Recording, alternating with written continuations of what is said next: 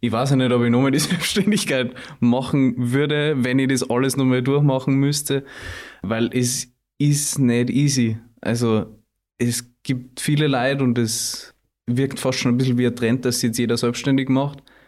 Aber es ist nicht zum Unterschätzen. Es ist sau viel Arbeit. Also ich habe teilweise sieben Tage die Woche gearbeitet. So. Und das geht auf die Psyche. Und irgendwann kann es sein, dass die halt erwischt. Club 5020. Ein Podcast der Stadtnachrichten in Kooperation mit den Salzburger Nachrichten.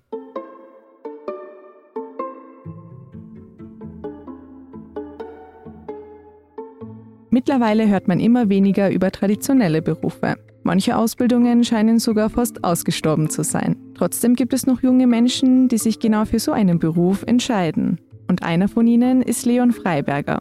Leon ist einer der jüngsten Hutmacher aus Gonsalzburg und gehört zu den wenigen, die den Beruf bis heute noch ausüben. Das Ungewöhnliche an seinem Weg ist die Art und Weise, wie er seine Werkstatt betreibt. Das Handwerk ist zwar noch das gleiche, der Gründer von LF Heads wählt aber einen modernen Weg, um sein Geschäft zu betreiben. Wieso er sich für den Beruf entschieden und mit Hutmacher-Content auf Social Media begonnen hat, erklärt Leon in dieser Folge. Außerdem geht es darum, wie man ein Unternehmen gründen kann, worauf man achten muss und welche Fehler man vielleicht besser vermeiden sollte. Mein Name ist Gülselin Aktasch und hier ist eine neue Erfolgsgeschichte aus dem Club 5020. Hi Leon, schön, dass du da bist. Danke für die Einladung. Leon, seitdem ich dich für ein Interview angefragt habe, stelle ich mir die ganze Zeit eine Frage. Wie viele Hüte hat ein Hutmacher denn eigentlich daheim? Ja, äh, wenn ich ganz ehrlich sein muss, äh, ich habe keine Ahnung.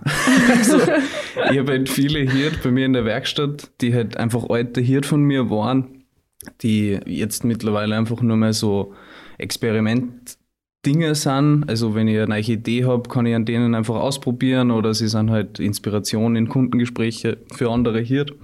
Aber so wirklich aktiv tragen, so daheim hätte ich jetzt gesagt, so um die fünf oder sowas, aber ich, ich habe wirklich keine Ahnung. Ich habe es eh schon davor erwähnt, du bist Hutmacher und du bist selbstständig mit deinem Handwerk. Das Besondere ist bei dir, dass du ein traditionelles Handwerk genommen hast und das aber sehr modern verpackt hast. Mich würde sehr interessieren, kannst du dich nur an den Moment erinnern, wo du gemerkt hast, dass du Hutmacher werden möchtest? Ja, ist sehr klischeehaft eigentlich gewesen. Das war in einem Praktikum nämlich, weil ich vorher den, den Annerhof die Modeschule gemacht und da musst du dann ein Praktikum machen in der zweiten Klasse. Und ich habe das dann beim Herrn Schneider gemacht. Shoutouts übrigens, danke nochmal.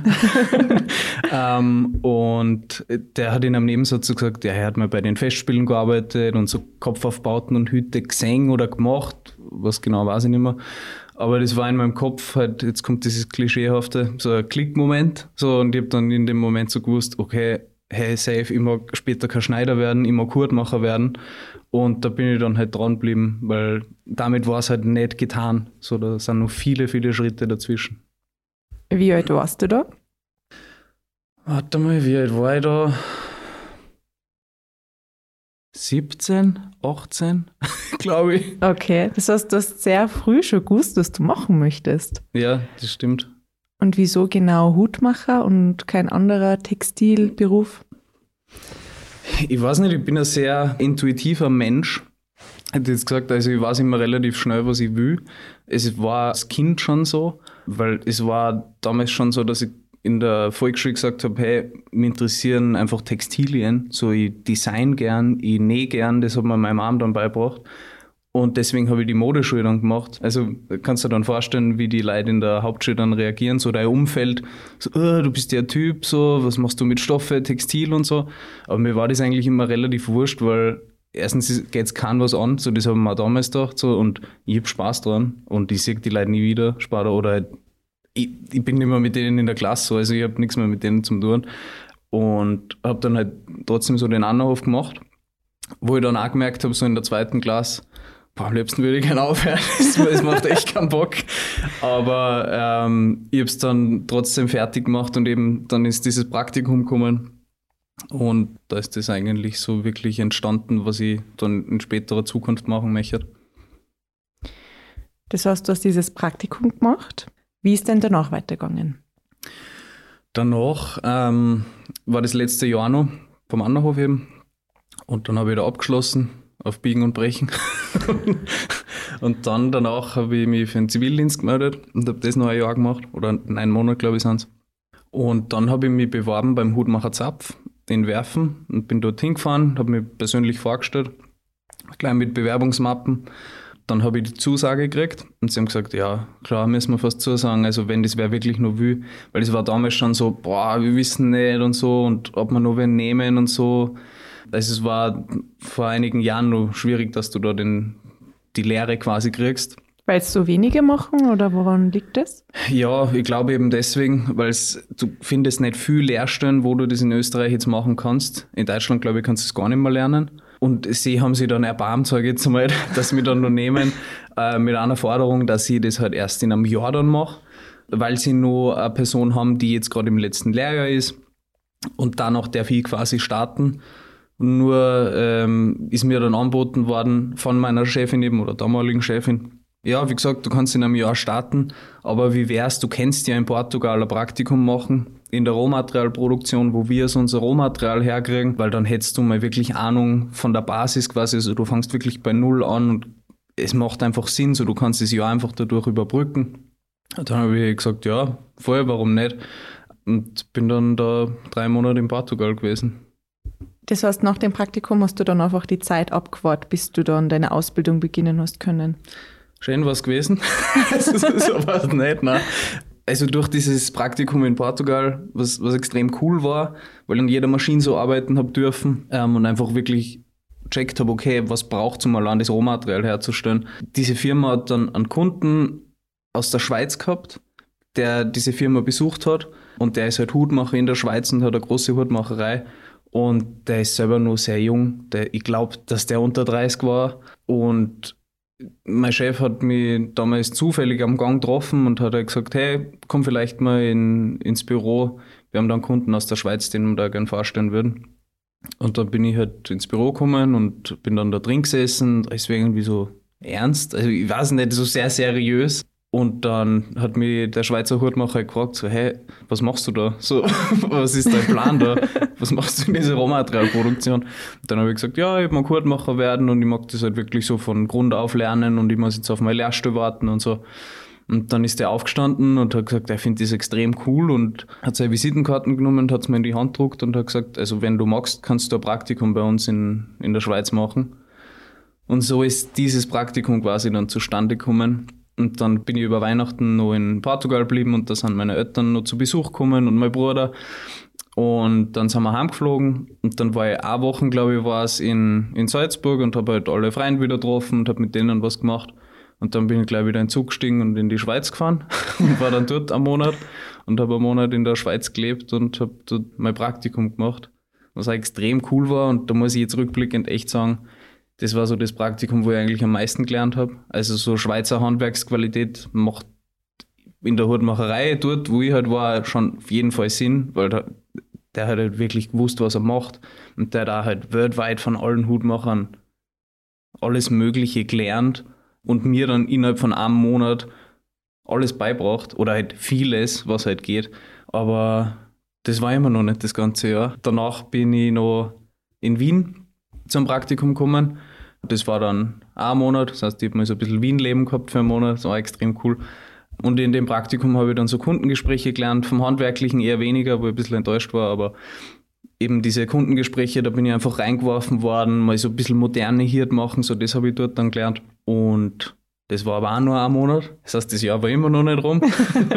das war ein sehr langes Jahr. ja, das war ein sehr langes Jahr. Äh, Gerade wenn man es so ausführlich äh, beschreibt. Aber es war halt auch wirklich so. Also es hat sich extrem viel getan in diesem Jahr für mich und ich bin sehr viel herumgekommen. Und da lernst halt mal so wirklich dieses selbstständige Leben, so weil ich habe das davor nie gehabt. So, ich, ich habe nie allein gewohnt oder so und dann wirst du da einfach reingeworfen und machst einfach oder musst eigentlich machen. Und ja, nach diesem Wien-Praktikum habe ich dann noch bei der Tankstelle am Weißerberg gejobbt, also an der Grenze quasi, an der Grenztankstelle, wo extrem viel los ist.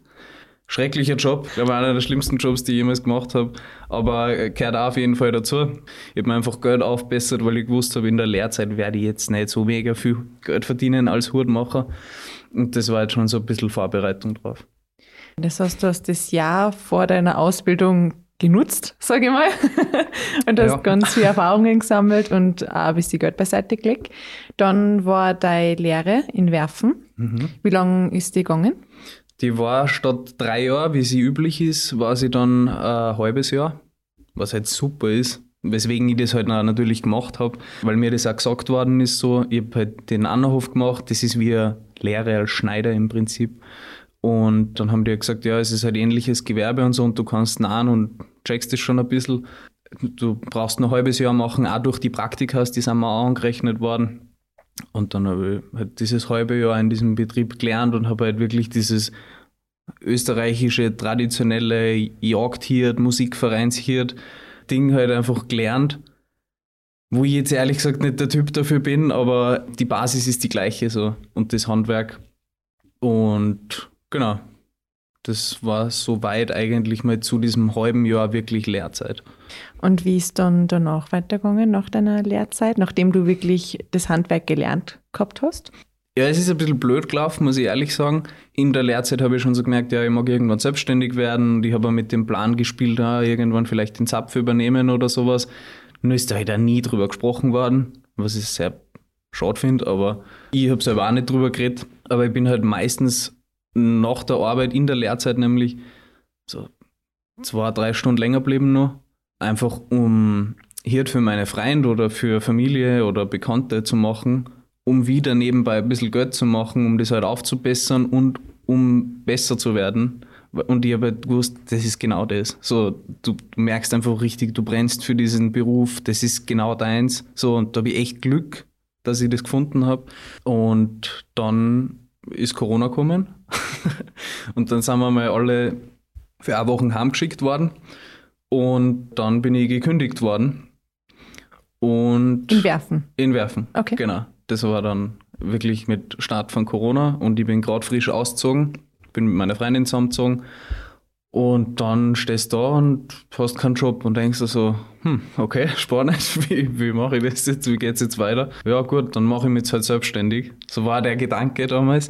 Und habe dann halt schnell, schnell ein Gewerbe angemeldet und gedacht, ah, so schwer kann es nicht sein. Und dann sind halt die ersten Briefe gekommen, die ersten Zahlungen und ich habe halt keinen Steuerberater, kein nix gehabt. Einfach so auf, einfach blauäugig rein, so wie ich halt bin. und ja, habe ich halt die ersten Zahlungen gekriegt und habe mir gedacht, okay, kann das nicht sein, so, ich habe keine Umsätze, ich habe keine Kunden, so, und habe denen halt dann geschrieben, bitte sofort das Gewerbe stilllegen, löschen, stornieren, keine Ahnung. Und dann haben die das auch als, als stilllegen kennen und so. Und dann habe ich vom AMS halt mitgekriegt, da gibt es ein Unternehmer, Gründerprogramm oder sowas war das, wo du quasi Arbeitslosengeld kriegst, aber nebenbei deine Selbstständigkeit aufbauen kannst in Ruhe und kriegst da Tipps und Hilfen und Kurse und was weiß ich. Und da habe ich mir gedacht, das wäre eigentlich super und habe mich dann dafür angemeldet, bin dann aber nicht genommen worden, weil ich schon ein Gewerbe angemeldet gehabt habe. Und dann habe ich gesagt, ja, hey, aber ich habe keine Umsätze lukriert, ich habe keine Kunden gehabt. Ja, na, das geht jetzt trotzdem nicht, das müsste so und so viel Jahr aus sein, dass du ein Gewerbe gegründet hast, du darfst da nicht mitmachen. Und dann habe ich mir gedacht, ja, das ist jetzt ziemlich unfair, aber dann melde ich mich einfach arbeitslos und mache es jetzt so quasi nebenbei. Und habe dann äh, mich arbeitslos gemeldet, habe das dann alles mit mehr Plan gemacht, habe mir dann eine Hilfe geholt von, von Familie und so und habe dann auch einen Steuerberater gekriegt den habe ich von meinem Vater verschrieben gekriegt, quasi, der mir gesagt hat, hey, das ist mein Steuerberater, den kann ich dir empfehlen. Und der hat auch gesagt, hey, fangen wir mal mit einem Kleingewerbe an und chill mal ein bisschen und mach nicht alles so schnell, schnell. ähm, alles mit der Ruhe. Ja, eben, voll. Aber das hat mich sehr beschrieben, so dieses Reinstürzen und dieses schnell, schnell halt. Hast du eigentlich Zweifel gehabt in der Zeit? Weil es war ja trotzdem noch Corona, es war Pandemie, es war also ein bisschen unsicher. Was hat dir denn die Sicherheit gegeben, dass du gesagt hast, ich bleibe jetzt dabei?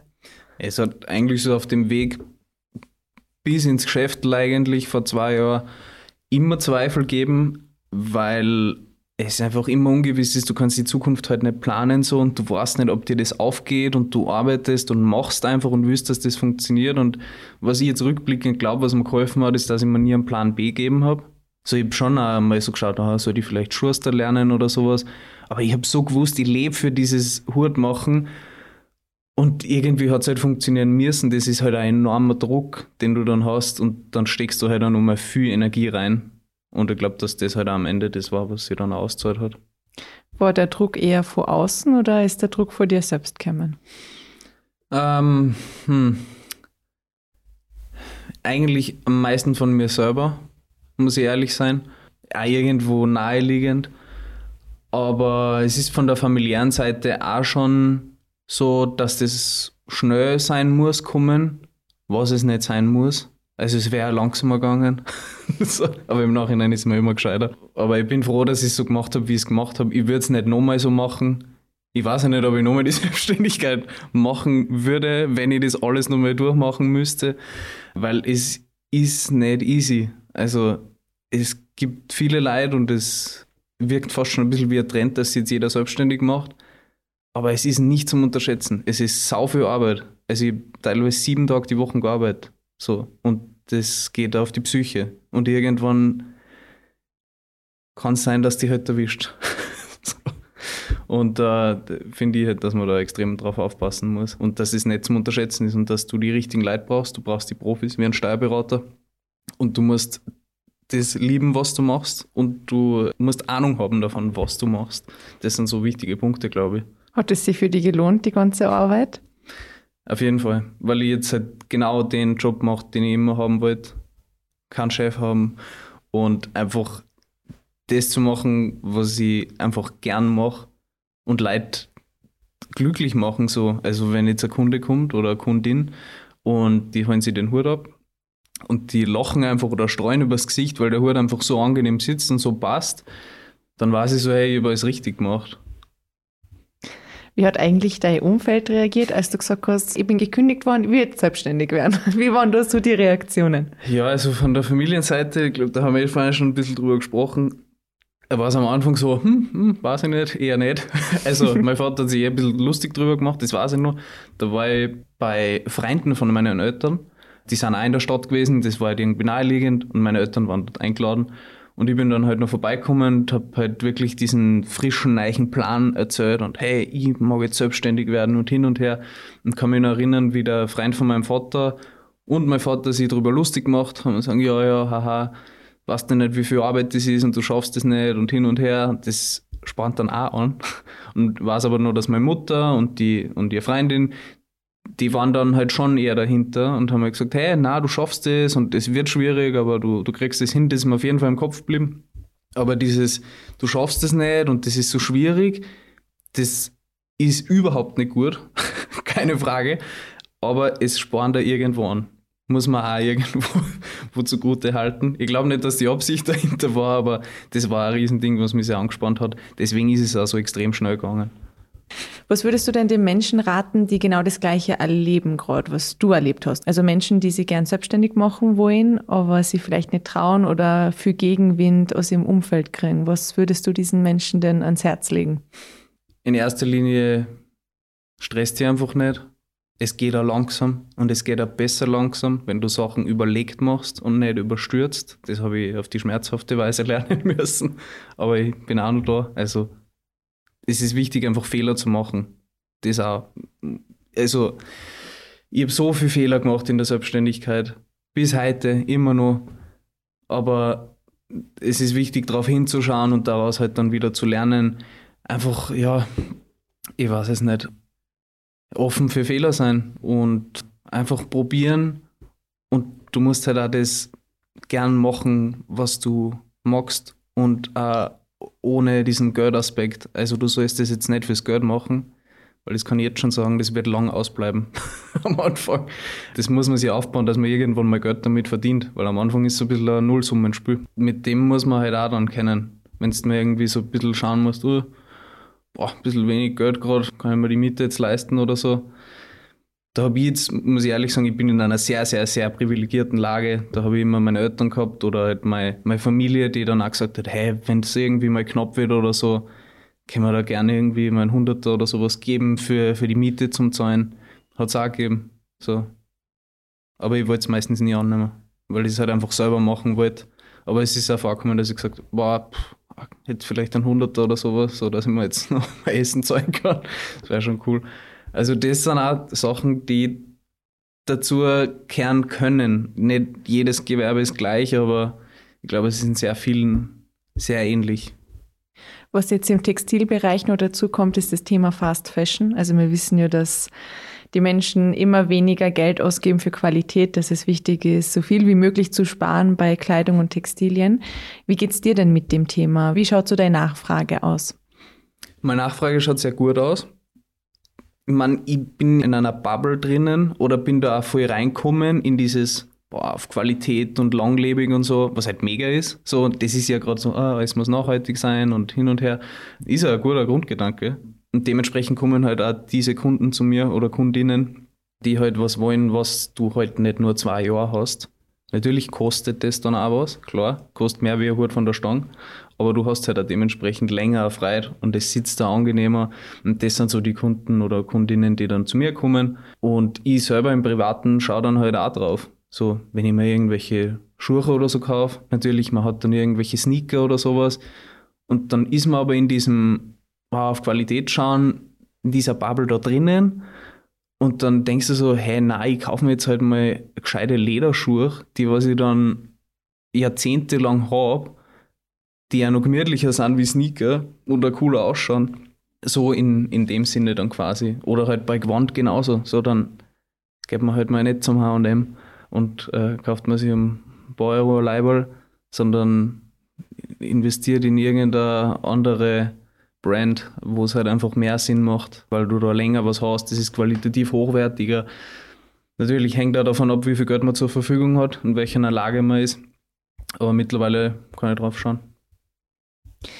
Das heißt, du sprichst eine bestimmte Bubble an, die sehr qualitätsbewusst ist. Wenn jetzt jemand aus dieser Bubble bei dir im Geschäft steht, und sagt, ich hätte gerne einen Hut und nicht mehr. Mhm. Ich hätte einfach gerne einen Hut. Mhm. Was machst du dann? Wie entsteht überhaupt so ein Hut dann? Das sind übrigens 90 Prozent.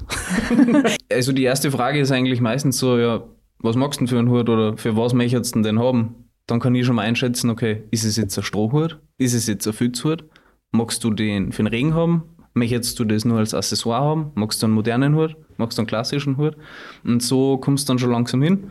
Und dann sagst du, ja, füllst du mir deine Kontaktdaten aus und dann messen wir mal ab. Machen wir so die lästigen Sachen als erster und dann machen wir mal die ganzen Maßsachen und messen die, die Kopfform und den Kopfumfang aus. Und dann habe ich jetzt so meine Produktionszettel, wo halt wirklich alles einfach aufgeschlüsselt steht und da kannst du halt so deinen Hut zusammenwürfeln und dann fangst du an, ja, was für Falten möchte ich jetzt im Hut haben, also diesen Kniff quasi vorne drin, wo du einen Hut nimmst. Und dann schaust du halt vorne im Regal, schau her, ich hab da das, das und das, was gefällt dann da für dich, magst den aufprobieren und so würfelst du da halt am Ende dann den Hut zusammen und kreierst dann eigentlich selber.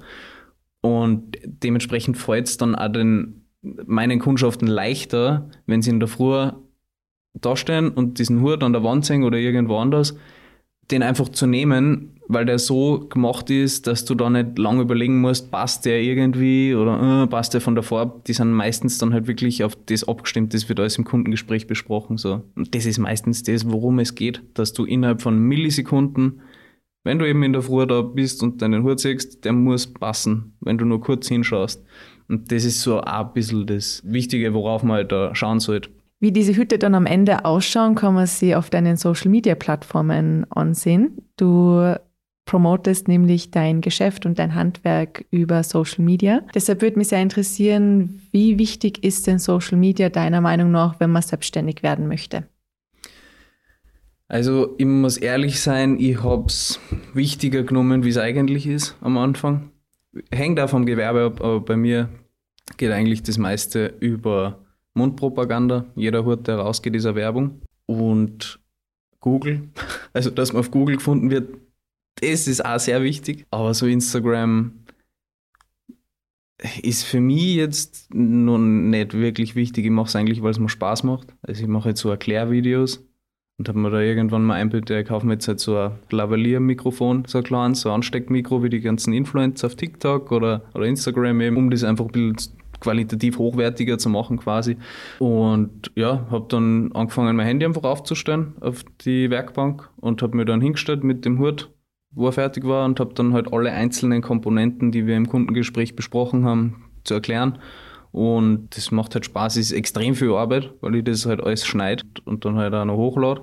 Aber ich habe schon viele Rückmeldungen so aus dem Privaten einfach gekriegt, die gesagt haben, hey, das ist mega cool.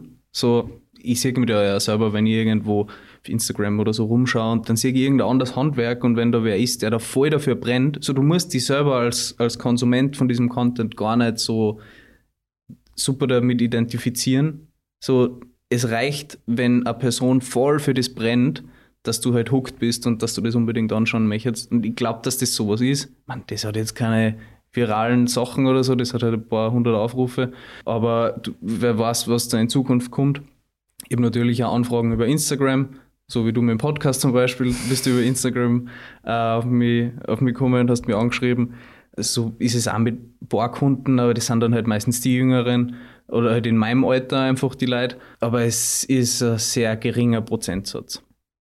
Aber wer weiß, vielleicht wirst du dann Österreichs erster Hutmacher-Influencer. Hutfluencer, ja, das kann genau, sein. Hutfluencer. ja, das kann, kann sein. Ähm, ist jetzt nicht mein Main Business, aber wenn es so ist, dann, dann ist es so. Ich mache es eigentlich nur, weil es mir Spaß macht. Aber man merkt dann meistens, wenn bei mir nichts kommt, dann habe ich gerade ein bisschen viel um die Ohren. dann, dann kommt mal nichts. Wenn du jetzt doch kein Hutfluencer wirst, wie geht es denn in der Zukunft weiter mit deinem Business? Ja, im besten Fall genauso wie jetzt auch. Ich habe jetzt keine Größenwahn, ich habe jetzt keinen Plan, dass ich da das jetzt super groß mache, mir mehrere Angestellte oder, oder sonst irgendwas hole. Ich mag das einfach klein lassen. Und das war von Anfang an, war das meine, meine, meine Intention dahinter.